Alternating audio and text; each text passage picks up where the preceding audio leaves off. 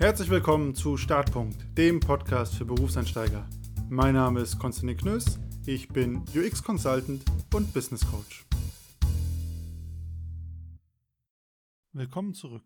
Die heutige Folge ist wieder eine Hands-on-Folge und zwar diesmal zum Thema E-Mail schreiben. Ich habe ja schon so Folgen gehabt zum Thema Meetings. Wie baue ich meine Meetings auf? Wie strukturiere ich die? Und das gleiche auch zum Thema Präsentation. Wie kann ich meine Präsentation zum Erfolg führen? Mit ein paar einfachen Tipps und Tricks, die ich da ja beschrieben habe in anderen Folgen. Und heute geht es um das Thema E-Mails, das im Vergleich dazu wesentlich unscheinbarer wirkt, aber doch meiner Meinung nach ein relativ großes und wichtiges Thema ist, mit dem man wenn man es richtig macht, sich durchaus einen guten Ruf erarbeiten kann innerhalb eines Unternehmens und bei Geschäftspartnern. Und zwar auch, wenn mittlerweile Messenger wie Slack, Teams etc., es kommt ja gefühlt jeden Monat ein neues Tool daher, mit dem man Teamkommunikation durchführen kann. Und das ist auch gut und wichtig, also so unmittelbare, direkte Chat-Kommunikation wird, glaube ich, nicht mehr wegzudenken sein aus Unternehmen. So ist die E-Mail an sich doch immer noch ein wichtiges Kommunikationsmittel hat immer einen offizielleren Charakter und ist natürlich vor allem wichtig, wenn es um die Kommunikation außerhalb der eigenen Organisation geht. Und je nach Organisation wird auch noch sehr viel auf E-Mails gesetzt. Nicht jedes Unternehmen benutzt schon sowas wie Slack und Teams. Und alles, was ich hier über E-Mails schreibe, gilt auch für die Messenger. Also die Regeln sind die gleichen, meiner Meinung nach.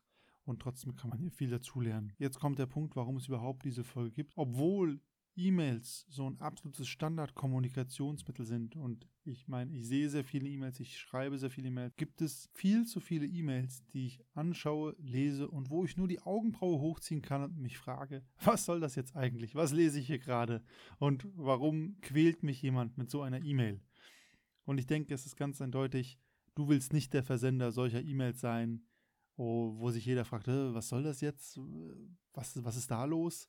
Und gleichzeitig kannst du durch gute E-Mails positiv ins Gedächtnis von Kollegen, Dienstleistern etc. einbrennen. Und es ist meiner Meinung nach ein Grundpfeiler einer guten Kommunikation, einer guten eigenen Kommunikationskultur, halt auch die geschriebene Kommunikation gut zu beherrschen und da für Freude zu sorgen, wenn die Kollegen die E-Mail von einem lesen können.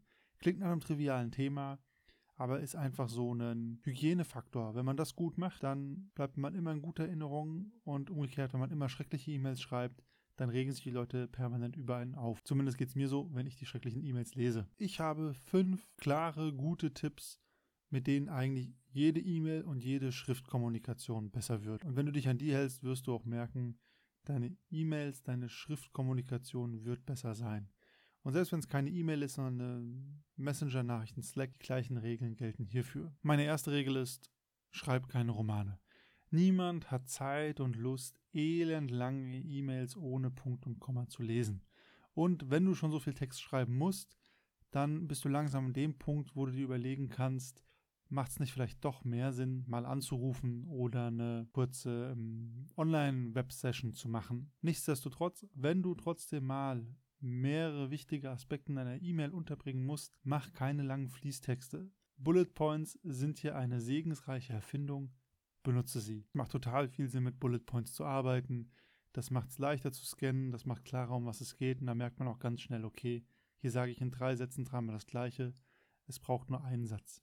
Wenn Kollegen, Vorgesetzte, sonst wer lange E-Mails sehen, wo einfach ein halber Roman Fließtext ist, das liest keiner, will keiner lesen egal wie wichtig ist, was du zu sagen hast, niemand wird es sich anschauen. Und wenn es so viel zu sagen gibt, dann ist vielleicht das Telefon das bessere Kommunikationsmittel als die E-Mail. Die zweite Regel, die ich für E-Mails habe, ist, gib der E-Mail Struktur. Und das sind wirklich die Klassiker aus der Schule. Mach Abschnitte, mach Überschriften, fette, wichtige Elemente. Also sorg dafür, dass du eine fette Schrift benutzt ähm, oder die Schrift auf Fett setzt. So sagt man, glaube ich, richtig. Also ganz klar, deinen Inhalt auch visuell zu strukturieren. Das geht natürlich auch mit den Bullet Points vorher einher. Aber vielleicht geht es in deiner E-Mail um drei Themen, drei große Themen. Dann macht Sinn, hier drei Mini-Überschriften zu machen zu diesen Themen, die fett zu machen und darunter in Bullet Points die wichtigen Aspekte aufzuschreiben. Das macht es sehr schnell scannbar, wenn jemand die E-Mail öffnet. Ah, okay, das sind die drei großen Themen, fett, fett, fett, und das sind die Inhalte, die dazu wichtig sind. Deswegen gibt der Mail Struktur. Es ist nicht schwer, es sind wirklich die großen Klassiker. Abschnitte, Überschriften, wichtige Elemente fetten. Kann auch mal ein wichtiger Satz sein, der vielleicht sonst untergeht. Meine dritte Regel ist, Gib der E-Mail ein Ziel. Und das ist die Regel, die gilt eigentlich für alles, was du kommunizierst. Und die Frage, die du dir hierbei stellen solltest, ist, was soll denn der Effekt dieser E-Mail beim Leser sein? Also was ist der Handlungscharakter? Was ist deine Aufforderung? Soll etwas getan werden, wenn diese E-Mail gelesen wurde? Also soll dir zum Beispiel geantwortet werden auf eine bestimmte Frage? Oder soll nur etwas zur Kenntnis genommen werden und die E-Mail ist ein FYI? Oder sollen die Leute merken, dass du sauer bist? Sollen die Leute sich gelobt fühlen? Also das ist ja eine ganz wichtige Frage. Was sollen die Leute machen, wenn sie die E-Mail bekommen? Und gerade wenn man so ein Fließtext-Typ ist, ist es sehr schwer herauszufinden für den Leser, was genau soll ich jetzt tun? Was ist die Handlungsaufforderung? Und es macht sehr viel Sinn, sich vorab zu überlegen, was möchte ich denn mit dieser E-Mail erreichen? Möchte ich einfach nur ein FYI, also quasi so als Dokumentation? Oder möchte ich eine ganz bestimmte Reaktion erzielen? Und was muss ich tun, damit meine Leser das wissen? Also zum Beispiel, brauche ich hier eine Antwort bis zu einer Frist? Müssen die Leute längerfristig aktiv werden und irgendwas tun aufgrund meiner E-Mail? Also ganz klar auch zu artikulieren in der E-Mail, Warum bekommst du diese E-Mail? Oder was ist der Sinn und Inhalt dieser E-Mail? Das kann man durch die beiden vorher genannten Punkte schon deutlich herausarbeiten, aber du solltest dir auch vorab überlegen, was will ich eigentlich? Warum schreibe ich diese Mail? Wenn du gar kein Ziel für diese E-Mail sehen kannst, dann ist es vielleicht auch gar nicht nötig, sie zu schreiben. Die vierte Regel, die ich habe, ist Rechtschreibung und Verständlichkeit. Klingt immer so einfach. Alle lachen, wenn sie es hören.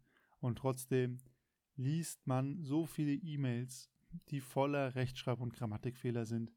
Und ich sage es ganz simpel, niemand liest eine E-Mails, die voller Rechtschreib- und Grammatikfehler sind. Es macht keinen professionellen Eindruck, es wirkt immer dahin geschlampt und es löst was beim Leser aus, was du so gar nicht kontrollieren kannst, unabhängig davon, wie wichtig dein Anliegen oder dein Inhalt ist. Deswegen macht Sinn, immer E-Mails noch ein, zwei oder von mir aus auch drei, viermal durchzulesen, bevor du sie verschickst, um zu schauen, stimmt die Rechtschreibung, stimmt die Grammatik. Und Grammatik hat auch viel mit Verständlichkeit zu tun. Manche Leute, und ich habe das selber schon erhalten, schreiben E-Mails. Da frage ich mich, was ist mit denen passiert? Sind die auf der Tastatur eingeschlafen, haben sich hin und her gerollt? Also es ist wirklich kaum zu erkennen aus der Satzstruktur und der Grammatik, was überhaupt in dieser E-Mail stehen soll. Man liest es und liest es und wird nicht schlauer. Deswegen hier Zeit lassen, einmal lesen, ist überhaupt verständlich, was ich da schreibe?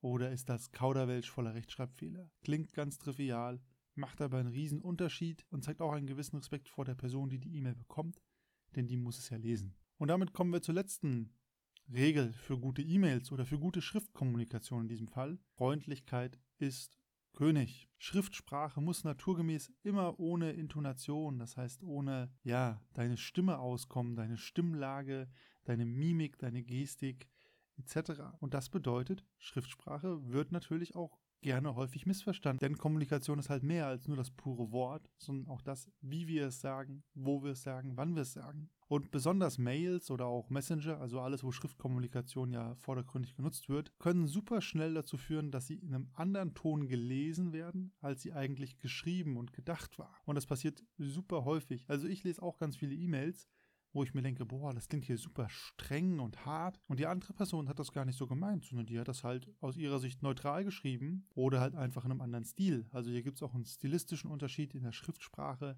zwischen verschiedenen Generationen. Deswegen mein Tipp für die Schriftkommunikation gerade bei E-Mails, freundliche Sätze einbauen und auch freundliche Worte benutzen. Außer du suchst halt explizit Streit oder willst wirklich deinen Unmut ähm, Luft lassen.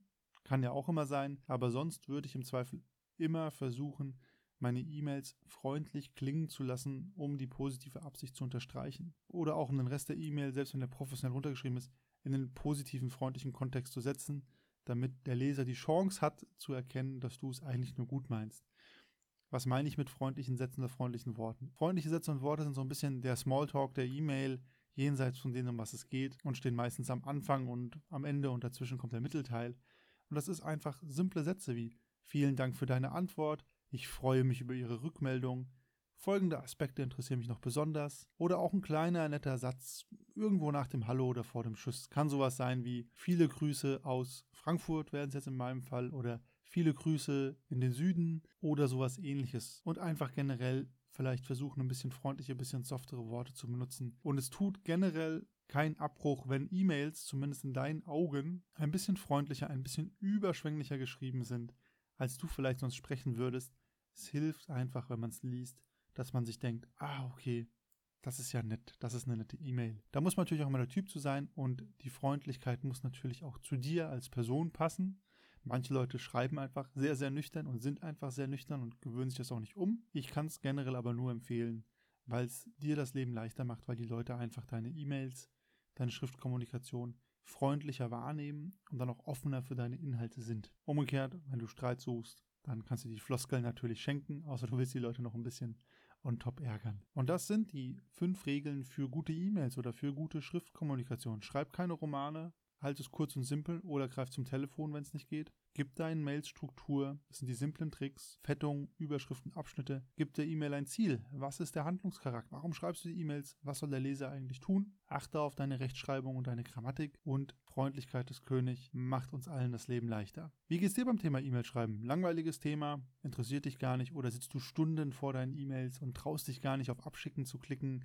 Aus lauter Angst, wer alles auf CC sitzt. Das würde mich natürlich super interessieren und darüber hinaus würde mich interessieren, und hast du noch Interesse an mehr solchen Hands-on-Sessions, wo ich über ganz konkrete Sachen rede, die man im Arbeitsalltag besser machen kann, wie zum Beispiel E-Mails oder Präsentationen, dann schreib mir doch gerne dein Feedback, deine Kommentare, entweder auf LinkedIn oder Instagram at konstantin.knös oder als E-Mail start.podcast.gmail.com. Alle Kontaktinformationen von mir finden sich auch immer in den Show Notes zu dieser Folge. Und ansonsten bis zum nächsten Mal.